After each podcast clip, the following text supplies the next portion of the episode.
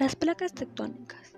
Una placa tectónica o placa litosférica es un fragmento de litosfera relativamente rígido que se mueve sobre la astenosfera, una zona relativamente plástica del manto superior.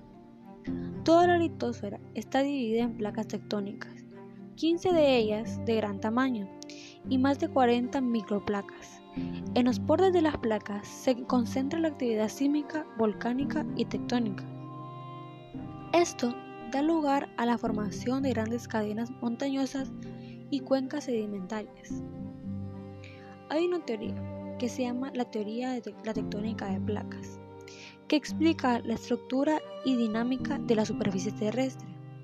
Establece que la litosfera, la zona dinámica superior más externa y rígida de la Tierra, está fragmentada en una serie de placas que se desplazan sobre la astenosfera esta teoría también se describe el movimiento de placas, sus direcciones e interacciones, y explica fenómenos como el cinturón de fuego del Pacífico, los arcos isla o las fosas oceánicas.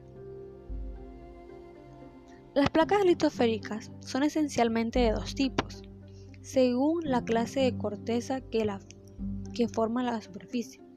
Hay dos clases de corteza, la oceánica y la continental.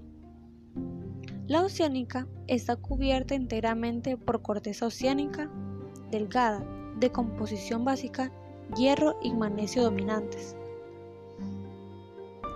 Las placas mixtas, que son placas parcialmente por corteza continental y asimismo en parte por corteza oceánica. La mayoría de las placas son de estas características.